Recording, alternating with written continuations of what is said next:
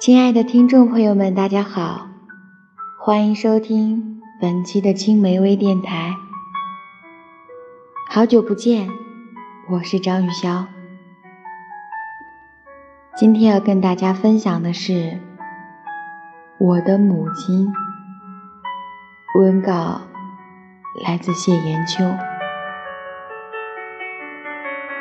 看完《你好，李焕英》这部电影，在感叹贾晓玲和李焕英之间那感人至深的母女情之余，我才惊觉，在我过去的记忆里，已经好多年没有像电影里一样，母女俩面对面坐着聊天谈心了。就连这场电影也是我和朋友去看的，好像是下意识的想要避开煽情的画面。不知道从什么时候起，我再也没有和妈妈讲述过我的迷惘和困惑了。藏在内心深处的，除了羞于表达的关心，还有对她的爱。成年不仅仅意味着法律上的完全民事行为能力人，还意味着我们终将越过父母，去往更宽广的世界。在同一个屋檐下，我们爆发了无数次争吵，这些相处中的矛盾，通通都化作了令人难堪的话语。现在年轻人都是这样。你懂什么？当我看完电影，脑海中不断浮现出这样一句话：打我有记忆起，妈妈就是一个中年妇女的样子，所以我总是忘记，妈妈曾经也是个花季少女。这句话如当头一棒。敲碎了我作为年轻人的洋洋自得。说来惭愧，直到这时我才恍然大悟：妈妈是因为我们才变成了妈妈。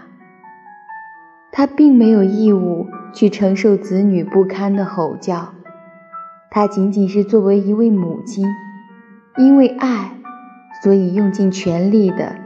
包容自己不懂事的孩子。